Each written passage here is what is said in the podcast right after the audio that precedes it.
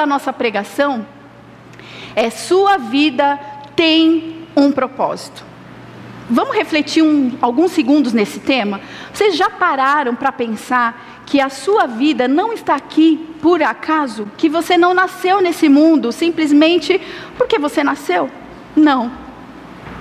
Nós temos um propósito. Deus criou cada ser humano na face da terra com um propósito. E aí eu pergunto para vocês: qual será que é esse propósito pelo qual Deus nos criou?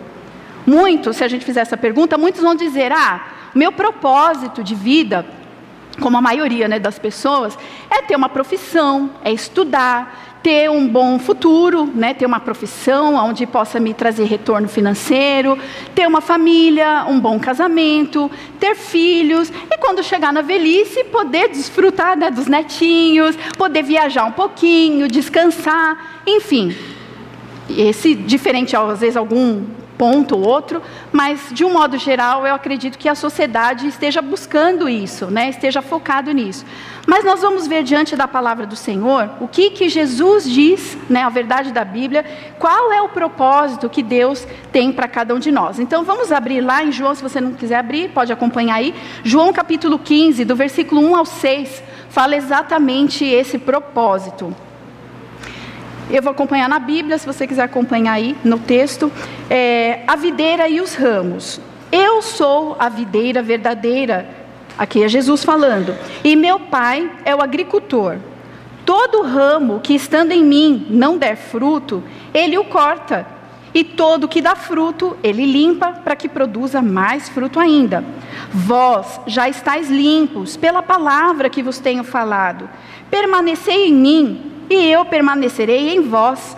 Como não pode o ramo produzir fruto de si mesmo, se não permanecer na videira, assim nem vós o podeis dar, se não permanecerdes em mim.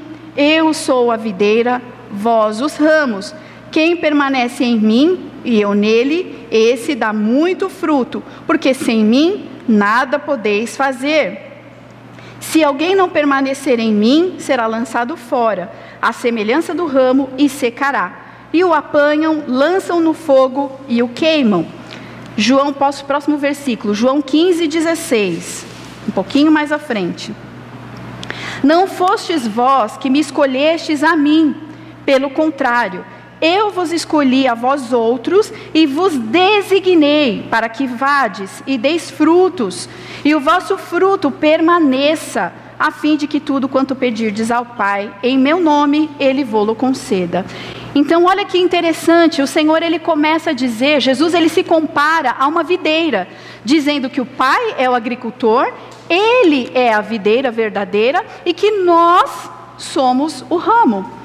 E que sem Jesus nós não podemos dar frutos, se nós não estivermos em Jesus. A única maneira de dar frutos é através de estarmos linkados, de permanecermos nessa videira que é Jesus. E no versículo 16, ele fala exatamente qual é o propósito de vida para cada um de nós. Quando ele fala: Olha, eu vos designei, o que, que é designei? Eu criei vocês, eu formei vocês, eu dei uma vida para vocês, para que vocês deem frutos e o vosso fruto permaneça. Então, o propósito de vida, na verdade, não é a nossa família, não é os nossos bens. O propósito de vida não é que você usufrua, de repente, na, na, sua velhice. Tudo isso faz parte, tudo isso é instrumento de Deus para que você possa dar fruto, porque, na verdade, o propósito genuíno de Deus é para que a gente dê frutos. Esse é o propósito pelo qual Deus criou a mim e você, para a gente dar frutos através do quê? Dos relacionamentos, do teu trabalho, no seu dia a dia, na sua família, na igreja, aonde você estiver. E todo esse contexto, né, na sua área financeira, na sua empresa, tudo isso nada mais é do que ferramentas onde Deus vai se utilizar para que você dê fruto, porque o objetivo é dar frutos. E sem Jesus, queridos, a gente não pode dar frutos. Você fala, pastora, mas e aquelas pessoas que trabalham, que estudam? A gente tem que fazer a nossa parte, sim. Mas a questão é, o ponto-chave é que sem Jesus o fruto não permanece. Quantas pessoas a gente conhece que trabalham, dão duro, estudam e, e tem a recompensa do seu trabalho? Sim, mas muitas vezes esse fruto ele se perde entre os dedos. Por quê? Porque às vezes ele, com a mesma velocidade que recebe a colheita do seu trabalho, muitas vezes tem que gastar a despesa com remédio para os filhos, tem que gastar com isso, com aquilo, com tantas outras coisas, e no fim o fruto não permanece. Então o que Jesus está dizendo para nós, queridos, nessa manhã, é que sem Cristo nós não podemos dar frutos, e nós somos criados com esse fruto, para darmos frutos. Agora, olha que interessante, nada na Bíblia é por acaso. Nada é por acaso. Eu costumo dizer que se a gente meditar, a gente vai encontrar o porquê de tudo. Vocês já se perguntaram por que, que Jesus se compara justamente a uma videira? Ele poderia ter se comparado com qualquer outra coisa, mas ele se compara justamente a uma videira. Por quê? Porque qual o propósito de uma árvore? Eu pergunto para vocês. Lógico, ela tem outros propósitos também, de dar sombra para a gente, enfim, o oxigênio, tem tudo isso. Mas o propósito principal de uma árvore é dar frutos. Tanto é verdade que Jesus chegou diante de uma figueira, não sei se vocês lembram dessa passagem, lembram? Chegou diante de uma figueira tentando pegar o fruto, uma, uma figueira, um, um figo, e não tinha fruto na figueira. O que, que Jesus fez? Vocês se lembram? Jesus amaldiçoou. Tadinha. Você fala, puxa, mas que dó, amaldiçoa a figueira, porque a figueira morreu no outro dia, ela secou, a Bíblia diz que ela secou. Aí você fala, mas que dó, tadinha da figueira. Mas, gente, ela foi criada com um propósito de dar frutos. E o Senhor diz aqui em todo esse texto de João 15 que aquela árvore que dá fruto, ele limpa, ele corta, ele vai, ele faz de tudo, ele aduba para dar mais frutos. E aquela árvore que não dá fruto, aquela árvore que não tem, não está dentro do propósito, o que, que nós lemos agora em João 15? Que, que o Senhor faz? Ele corta, né? Ele corta. Ele corta. Queridos, e se nós olharmos dentro da palavra, a gente vai encontrar um Senhor dizendo para nós, clamando para nós nessa manhã: Eu já dei todas as condições para que vocês vão e deem frutos. Isaías 61, o Espírito do Senhor Deus está sobre mim, está sobre vocês.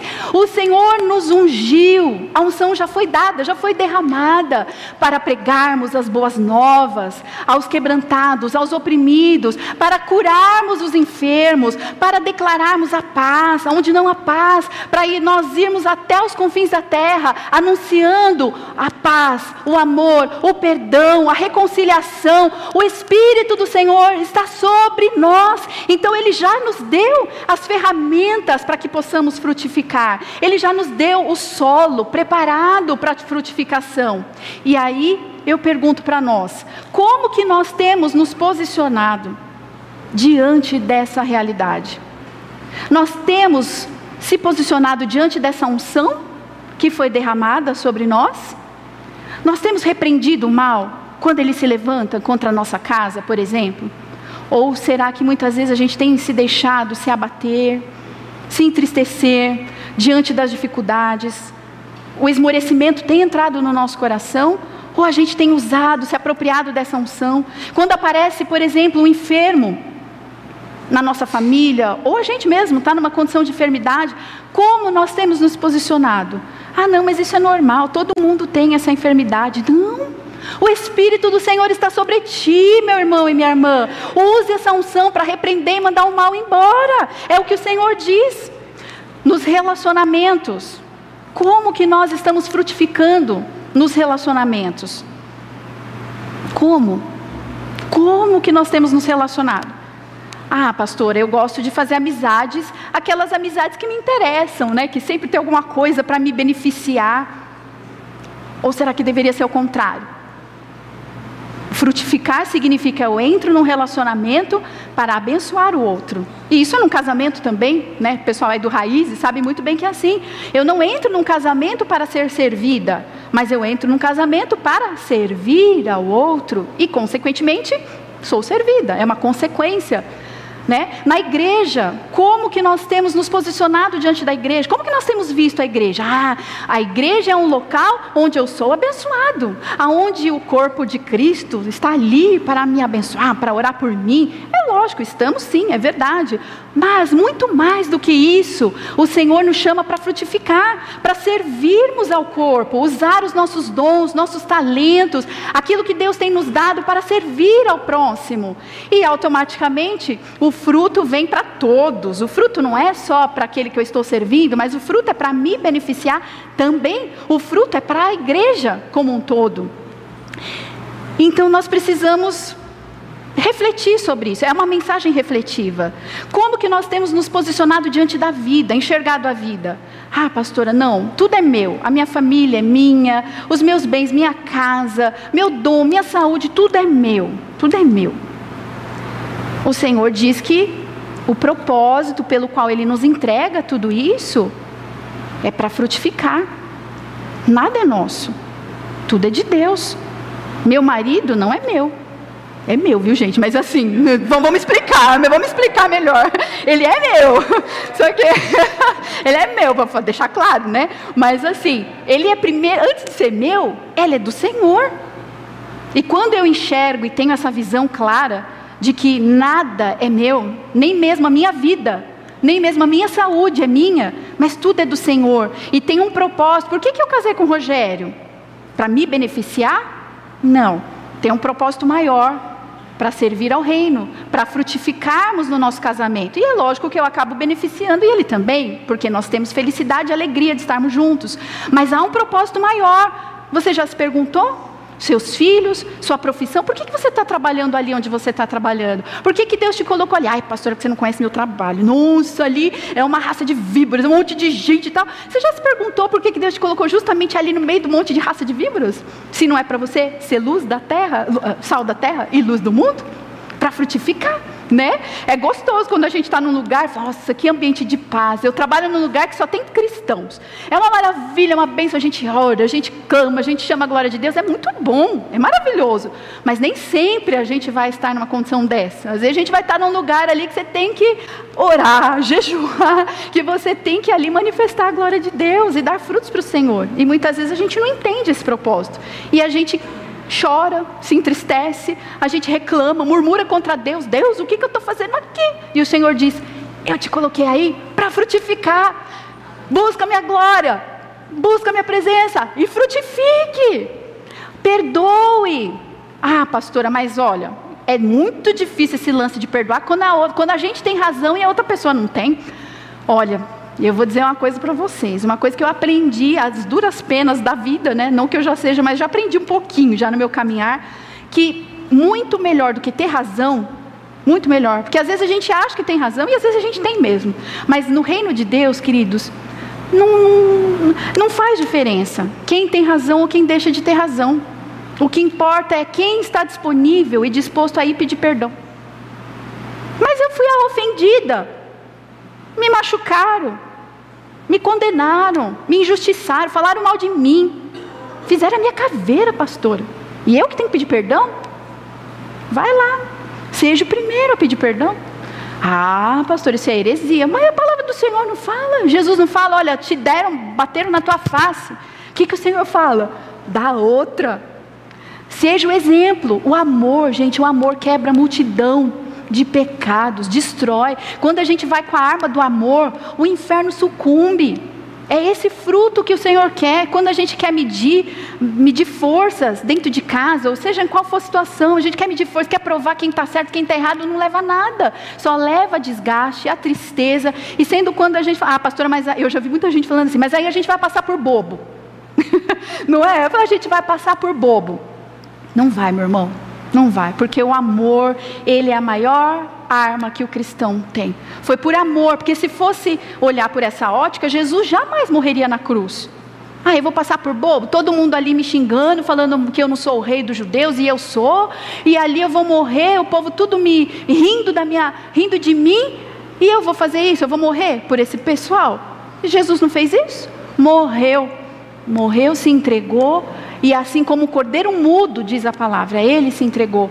E ele, hoje, até hoje, ele foi lá humilhado, ele está humilhado, envergonhado? Não, ele é o rei dos reis, ele é o senhor dos senhores, o nome dele está acima de todo nome. Então vale a pena a gente frutificar, a gente deixar Deus usar a nossa vida para fazer diferença nessa terra. Deus quer usar a tua vida, meu irmão e minha irmã. Lá na tua casa, lá na tua profissão, lá no meio daquelas pessoas que que não enfim, que não tem nada de bom, mas o Senhor quer usar você para gerar algo de bom no coração delas. Amém? Agora, uma coisa que é importante nesse, né, nesse, nesse, posicionamento de dar frutos, a gente tem que ter paciência. E é uma coisa que nós não gostamos de ouvir essa palavra. Paciência. Porque o fruto, muitas vezes, ele demora para frutificar.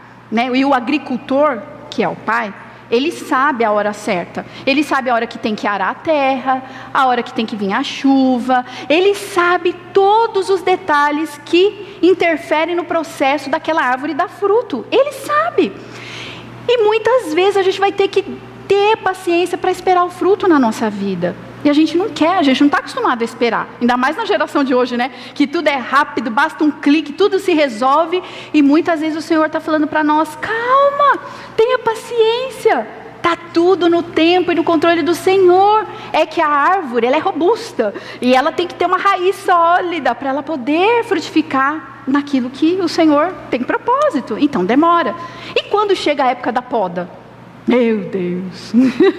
e quando chega a época da poda, que o Senhor tem que ó, passar o facão, dói muitas vezes na nossa vida, passar o facão, aquelas questões que muitas vezes de pecado, de confronto, de exortação, muitas vezes a gente quer ir por aqui, Deus manda a gente ir para lá, também é necessário a poda, tudo isso é importante para que a gente encontre esse propósito maior, que é dar frutos. Amém? Até aqui estou falando rápido demais? Tá? Não? Tá tranquilo? Então tá bom. Então vamos acelerar um pouquinho. Efésios capítulo 4, versículos 15 e 16. Além de Jesus ele se comparar a uma videira que dá frutos, Jesus ele também faz uma outra comparação que é bem importante. Ele diz assim: "Antes, seguindo a verdade em amor, cresçamos em tudo naquilo, naquele que é o cabeça, Cristo. Dele todo o corpo ajustado e unido pelo auxílio de todas as juntas, cresce e edifica-se a si mesmo em amor, na medida em que cada parte realiza a sua função. Olha que interessante, a gente não fugiu do tema, vocês vão ver que tem tudo a ver com a videira. Jesus diz em João 15 que ele é a videira. E aqui em Efésios 4, 15 e 16, Jesus diz que ele é o cabeça da igreja, a cabeça de um corpo, porque ele falando, olha, dele todo o corpo ajustado, unido, pelo auxílio das juntas, esse corpo cresce e edifica-se a si mesmo em amor, em amor, olha aí o amor, na medida em que cada parte realiza a sua função. Aí Jesus compara agora a sua igreja a um corpo humano, dizendo que ele é o cabeça e que nós somos membros partes desse corpo. Mas os textos estão totalmente relacionados. Por quê? Assim como a videira, assim como a árvore tem um propósito de frutificar, e nós somos os ramos que estamos nessa videira, assim também é o corpo humano. Assim também ele foi criado por Deus, assim é a igreja foi criada para frutificar. E Jesus é o cabeça dessa igreja, desse corpo, e todo o corpo juntos, trabalhando juntos, cooperam para o crescimento e edificação desse próprio corpo. E ele compara o corpo com a igreja. Então, se a gente puder fazer um paralelo, nós podemos dizer que a igreja foi criada com um propósito também? Sim, se os textos estão se relacionando, a igreja de Cristo foi criada com o propósito de frutificar. Amém? Claro? E aí você vê em várias passagens o Senhor fazendo essa correlação, dizendo que nós, individualmente, nós não somos corpo de Cristo. E aqui mora muitas vezes a confusão dos membros do corpo, que acham que individualmente são um corpo de Cristo e não são, não somos. Nós só somos corpo de Cristo quando nós nos unimos. Individualmente, nós somos membros do corpo. E aí, gente, olha como traz confusão essa questão. Na hora que a gente fala, é claro, mas no dia a dia a gente vê como há controvérsias. Eu já vi muitos cristãos, muitos cristãos falando: ah, pastora, olha, eu não venho à igreja, né? Não tenho como estar presente, mas eu assisto todas as pregações pela internet. E aí você fala: uau, a pessoa faz parte do corpo. Não faz. Interessante, né? Por que, que ela não faz? Pensa só, Jesus diz, ele se compara a um corpo, e não é à toa que ele também se compara a um corpo. Você já se imaginou, por exemplo, o teu coração, pensa na figura do teu coração, o teu coração assistindo lá na internet o resto do teu corpo trabalhar. Mas ele mesmo, ele está lá assistindo, ele não está envolvido no processo ali de, de levar sangue para os outros órgãos. Tal. Ele está só assistindo. Você acha que o corpo vai sofrer de alguma maneira ou não? Sim? Né? Sim. Por quê? Porque o coração, ele faz parte do corpo, ele tem que estar tá ali, ele tem que estar tá presente, bombeando sangue e os demais órgãos também. Então não é à toa que Jesus compara a igreja a um corpo, porque juntos, juntos eles cooperam para o bom funcionamento daquele corpo. Queridos, por que, que Deus está querendo dizer isso para nós? Porque cada um de nós, nós temos uma função no corpo. Somos membros, mas não somos iguais. Cada um de nós, Deus chamou para frutificar de uma maneira. Todos cooperam para aquela árvore, para aquela igreja chegar num propósito único, mas individualmente, cada um de vocês tem uma função nesse corpo. E se um de nós, um de nós acharmos que, ah, mas o meu dom não faz diferença. Eu sou só um no meio de um monte de gente, faz diferença. Porque se você pegar o corpo humano, Olha quão complexo ele é, quantas células, quantos órgãos que tem que trabalhar juntos para que o corpo funcione. E assim é a igreja de Cristo. Se um, se um não está bem, o corpo inteiro perece. O corpo inteiro. Vocês já pararam para pensar nisso? Vamos lá para 1 Coríntios, capítulo 12, versículo 27. Gente, esse é um assunto tão importante, tão poderoso e tão sério, que a gente encontra inúmeros versículos falando só sobre isso. Ora, vocês são o corpo de Cristo e cada um de vocês, individualmente, é membro desse corpo.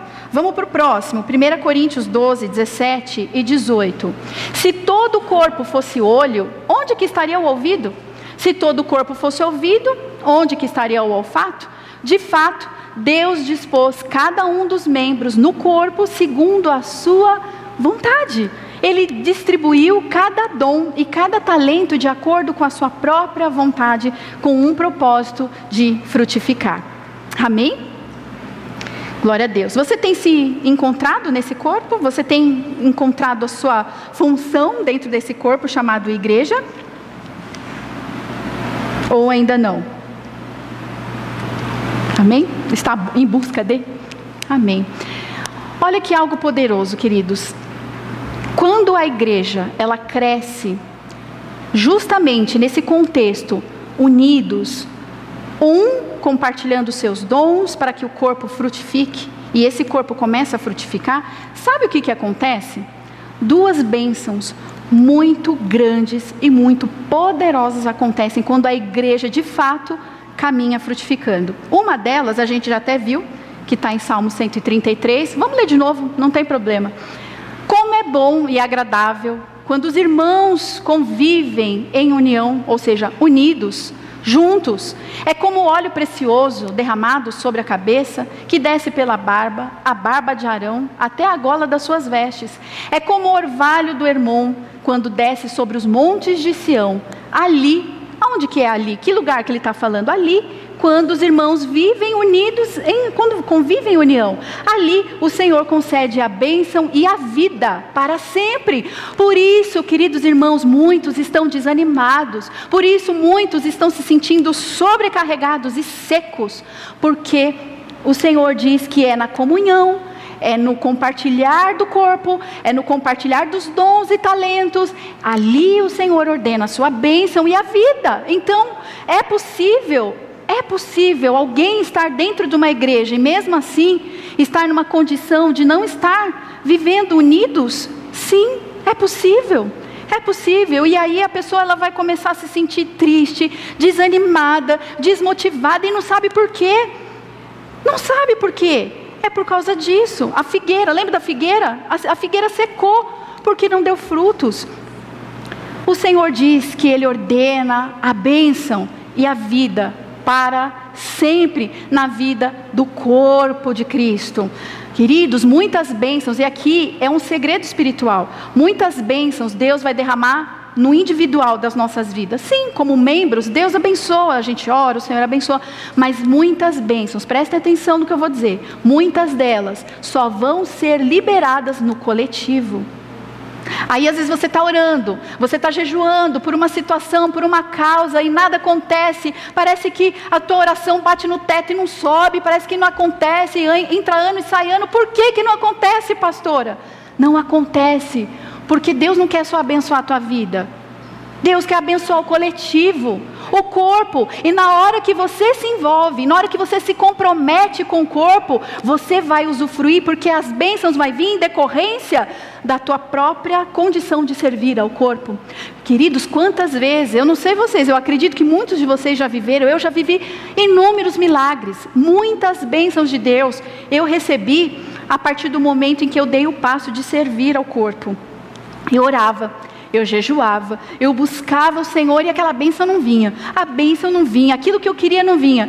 Aí, de repente, eu tinha que fazer uma visita, enfim, tá ministrando a palavra, já aconteceu de tudo já nessa, nessa área. Eu já tive muitas experiências de na hora que eu servi, na hora que eu cheguei para abençoar alguém, para fazer uma visita, de repente o Senhor libera. Libera como? Às vezes usando até a própria pessoa que eu estou ali orando. Às vezes ela me fala uma coisa, ou às vezes ela tem a chave da minha bênção, porque às vezes ela tem um contato que vai me levar ao outro contato, e de repente aquilo que eu estava orando, uau, aconteceu. Mas só aconteceu na hora que eu me dispus, na hora que eu fui visitar, na hora que eu servi. Por que, que não veio antes? Se eu sou cristã, eu tenho autoridade, eu oro e Jesus fala comigo, por que, que Deus não liberou na hora que eu estava lá no meu quarto orando por Ele? Porque Ele queria que eu servisse o corpo. E eu servindo, eu me usufruí, me usufruí dos próprios benefícios da minha entrega ao Senhor. E isso, gente, é um segredo. É um segredo que muitas vezes a gente não percebe. Né? E a gente tem que estar tá realmente atentos a isso porque existe um inimigo que está trabalhando por trás disso, querendo nos impedir de viver isso. Esse é o primeiro benefício, a primeira bênção, como coletivo, como corpo, que a gente começa a usufruir no reino de Deus. E a segunda bênção, quando eu não, não coloquei aqui a citação, mas o Senhor Jesus, quando ele vira para Pedro, ele fala: Pedro, sobre ti eu edificarei a minha igreja, e as portas do inferno não vão prevalecer contra ela. Jesus não disse, Pedro, eu vou edificar sobre ti a minha igreja, e as portas do inferno não vão prevalecer contra os membros do corpo. Não, ele falou, as portas do inferno não vão prevalecer contra a igreja, contra a unidade do corpo. Ou seja, muitas guerras, muitas situações, nós vemos os cristãos enfrentando batalhas porque estão sozinhos no campo de batalha. E Jesus falou que para vencer a guerra, unidos, o corpo tem que estar unido, e aí as portas do inferno não vão prevalecer. Ou seja, está dizendo que a igreja, é isso, pastor? Está dizendo que a igreja, quando ela está unida, ela tem o poder para ir lá nas portas do inferno e fazer isso aqui? Exato. É isso mesmo. Quando a gente se une, a gente chega lá na porta do inferno, a gente não fica amedrontado com o inferno. É o contrário, é a gente que vai até o inferno, a gente chega lá, arromba a porta do inferno e a gente saqueia o inferno. É a postura diferente, mas para isso acontecer, nós precisamos estar unidos, comprometidos em amor uns com os outros. O meu dom é diferente do dom de vocês. O dom de vocês é diferente do meu. Eu e o pastor Rogério e os demais pastores não podemos fazer igreja sozinhos. Nós precisamos das mãos, dos pés, do joelho. Cada um de vocês é uma parte desse corpo. E aí, quando a gente está junto e Jesus é o cabeça desse corpo, aí a gente faz tudo isso. O Senhor ordena a bênção, o Senhor diz que as portas do inferno não vão prevalecer, aí não vai ter nada contra a tua vida. O que mais vai te separar do amor de Deus? Que demônio do inferno que vai ter poder sobre a tua vida de destruir o teu casamento, destruir tuas finanças, destruir. Não tem poder nenhum. Mas por que, que muitas vezes a igreja está patinando? Justamente por isso. Estamos deixando, e eu não estou falando para a igreja aprisco, eu estou falando da igreja na terra, na, na, terra, a igreja de Cristo precisa se comprometer uns com os outros para que a gente possa viver essa verdade em amor. E existe, queridos, uma. Eu estou falando muito rápido? Não, não, amém. Existe uma diferença entre estar envolvido e estar comprometido. Parece que é a mesma coisa, mas não é. E eu não estou falando de envolvimento. Às vezes a gente tem um certo envolvimento na igreja. Eu estou falando de igreja, gente, mas é, é, em tudo, é na vida, é na tua profissão, nos teus relacionamentos, é na tua empresa. Às vezes a gente está até certo ponto envolvido. Mas o comprometimento, ele é muito mais do que estar envolvido. O comprometimento é o que o pastor Rogério pregou uns dias atrás. É o que tem que fazer, eu vou fazer. Ah, pastora, mas olha, o meu ministério, e eu já vi isso muitas vezes. Aliás, eu já fui assim. já fui. Ó, o meu ministério, quero deixar bem claro, viu, pastor Rogério? Meu ministério é só pregar. Eu só prego. Então eu, eu faço o meu melhor. Eu estou envolvida no ministério de pastoral. Eu estou eu faço o meu melhor. Eu preparo a palavra com muito cuidado, com muito zelo, com muito amor, muita dedicação. Isso é um envolvimento. Então eu estou envolvida. E sai perfeito, porque você prepara, você ora, você jejua. O comprometimento é um passo a mais. O comprometimento é eu estou vestindo a camisa, o famoso vestir a camisa. Eu estou ali para o que precisar. Ah, mas o meu, olha, por exemplo, ministério infantil. Gente, ministério infantil sempre foi muito difícil para mim. Eu não tenho irmão, família pequena, não tenho filho. Mas no início da igreja, lembra? Eu e o pastor revezavam para cuidar das crianças. Aí você falou, nossa, deve ter sido uma bênção. Eu acho que foi, porque as crianças estão crescendo tudo bonitinhas, tão lindas, estão lá na hípica, não é verdade? Então, às vezes a gente dá um monte de desculpa. Ah, mas pastora, isso eu não sei fazer. Mas essa aqui não é a minha praia. Esse aqui não é o meu ministério. Mas o Senhor Jesus diz que o bom obreiro, ele está preparado para toda e qualquer obra. Às vezes você vai aprender fazendo. No decorrer, fazendo, você aprende. E às vezes, sabe o que é surpreendente? Às vezes você toma gosto. Isso que é surpreendente. Você fala, nossa, eu achava que eu não tinha nada a ver com esse ministério. E por fazer, por ver que há uma necessidade do corpo, há uma necessidade do corpo, ah, eu vou fazer. Pastor, pastora, aonde eu posso me encaixar? O, o que está faltando na igreja para a igreja andar e ter um bom funcionamento? Ah, nós estamos precisando na área tal e tal. Ah, não é minha praia. Tem alguém para me ensinar? Eu posso ajudar de alguma maneira? Sim, vamos aprender juntos. Até que a gente orando e buscando, o Senhor sinalize as pessoas que têm o dom para aquela área específica. Aí é a hora da gente sair, se retirar, Deus abençoe e vou para outra área. Isso é um corpo comprometido. E é o que o Senhor quer fazer, não só, irmãos, eu estou falando essa palavra, não é só para nós, eu estou falando para as igrejas, para as igrejas, porque eu vejo assim muitos irmãos confortáveis nos seus cultos de domingo, igrejas bem estruturadas, que não é o caso, a nossa precisa de necessidade de tudo, mas eu vejo igrejas muito estruturadas, onde as pessoas sentam, assistem um bom culto e tem toda uma estrutura para abraçá-las. Não é errado ter uma estrutura, não é, não é, é muito bom. Mas isso, de uma certa maneira, nos deixa numa situação muito confortáveis de não produzir, de não servir. E nós temos que produzir, temos que servir, não só dentro da igreja, em tudo, na vida é esse papel de ter que né, levar a palavra, de evangelizar, de curar, não cabe somente aos pastores e líderes. Né? Que muitas vezes a gente acredita que sim, puxa, mas os pastores têm mais autoridade, têm mais unção, tem mais. Não! Essa unção, essa autoridade foi delegada para o corpo.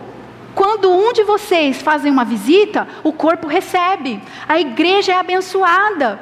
Né? Muitas vezes os pastores estão tão sobrecarregados em alguma função e outra, e, e, Deus quer usar a tua vida para fazer uma visita. Às vezes, por exemplo, vocês estão olhando ao, ao redor de vocês, ah, eu estou sentindo falta de um irmão que faz tempo que não está vindo, né? Então, ao invés de eu chegar nos pastores, pastor, você já foi lá visitar aquele irmão? Não, eu vou lá. Eu vou lá, vou chamar mais um irmão mais maduro na fé e vou. Esses dias, olha que coisa linda. A Michelle não veio, né? A Michelle e o Denis não vieram. Ah, estão na hípica. A Michelle estava internada, vocês se lembram, né? Ela estava internada e estava numa situação bem complicada, porque o médico não tinha dado previsão de alta, estava com dores, com náusea, vomitando. O negócio ficou feio mesmo, ficou muito feio para lado dela e não tinha previsão de alta. Ela ficou mais de cinco dias no hospital e não tinha previsão de alta. Aí, eu e o pastor, a gente tinha se programado para ir no final de semana do feriado de Páscoa. Só que, para nossa surpresa, eu fiquei tão feliz. Quando a gente chegou lá, os irmãos da igreja já tinham ido já tinham orado. Eu falei, que maravilha! E ela já estava tão bem, ela estava bem melhor, bem melhor, porque chamaram a glória de Deus, oraram, louvaram junto com ela. Eu falei, gente, olha que lindo! Isso é corpo. Isso é corpo. Ninguém ficou esperando os pastores irem. E no fim, a gente acabou indo no final da tarde, já era início de noite, e os irmãos já tinham ido lá. Quando chegamos já estava tudo bem, a Michelle já estava bem. No outro dia, recebeu alta. No outro dia, que não tinha nem previsão de alta. Eu falei: olha quão bom e quão suave é que os irmãos vivam em união. Isso, gente, é corpo, é corpo de Cristo. Talvez você pense: ah, pastor, mas eu sou tão pequeno, eu não sei fazer muita coisa. Eu entrei hoje na igreja, eu não sei muita coisa. Mas não importa, Deus não quer as suas habilidades, Ele quer o teu coração. Se você se dispor, Ele vai te usar, Ele vai te capacitar capacitar, porque Ele capacita os escolhidos dele, né? Então o Senhor quer usar, por menor que seja que você acha que seja o teu dom, Deus quer usar esse dom, essa habilidade, essa experiência que você adquiriu na vida, na tua carreira, na tua profissão, Ele quer usar para frutificar, para o corpo frutificar. Amém? Glória a Deus. Existe uma estatística, eu não vou saber ao certo o número, se o pastor Rogério souber, ele vai aqui me auxiliar, mas eu sei que existe sim uma estatística, e isso, gente, é muito triste, de muitos pastores e muitos líderes à frente de ministérios que estão depressivos.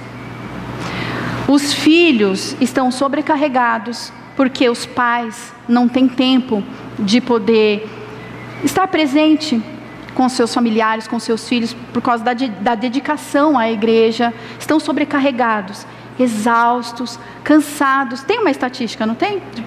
Você não lembra? Tá, mas é grande o número, né? Nós conhece, inclusive nós conhecemos muitos pastores, muitos líderes de ministérios. É triste isso, que estão depressivos. Já pararam para pensar nisso? Por quê? Ah, pastor, porque eles não oram.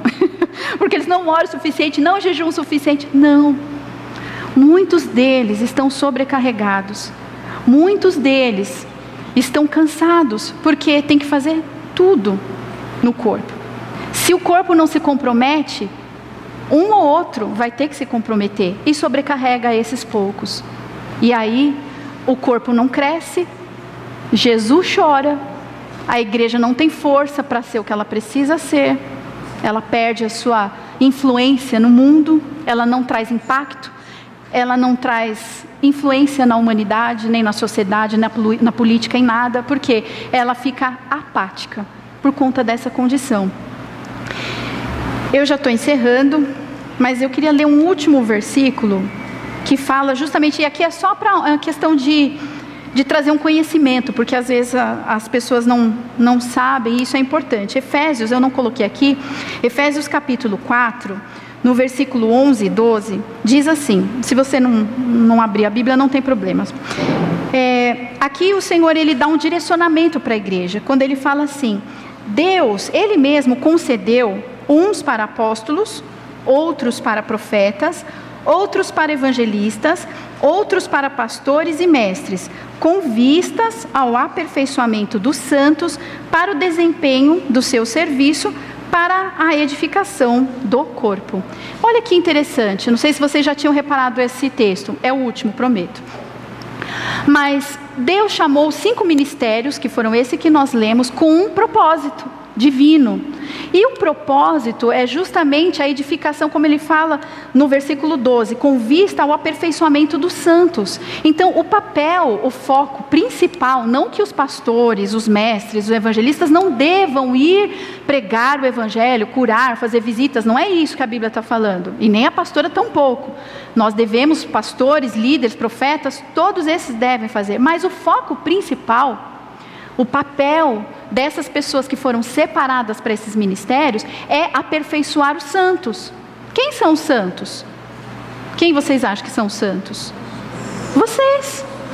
Então, olha como muitas vezes a igreja ela está padecendo justamente porque os papéis estão distorcidos. O papel desses líderes, desses cinco ministérios, é aperfeiçoar o corpo, é discipular, é cuidar muito bem de vocês, é, é abençoar, chamar a glória de Deus, transformar caráter e tal, para que vocês, o corpo, os santos, vão e evangelizem, façam as visitas, ajudem os mais novos na fé, ajudem em oração, vão, preguem, anunciem. E aí você encontra o quê? Uma diferença, né? Quando você olha para a igreja, você vê os pastores, líderes, profetas, evangelistas tendo que fazer o quê? Eles não conseguem dar conta de tudo. Eles não conseguem se dedicar àquilo que a Bíblia está falando, que é aperfeiçoar os santos. Por quê?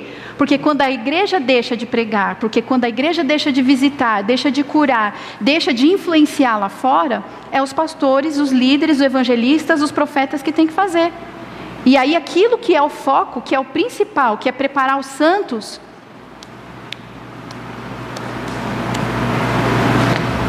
não fica com uma boa qualidade.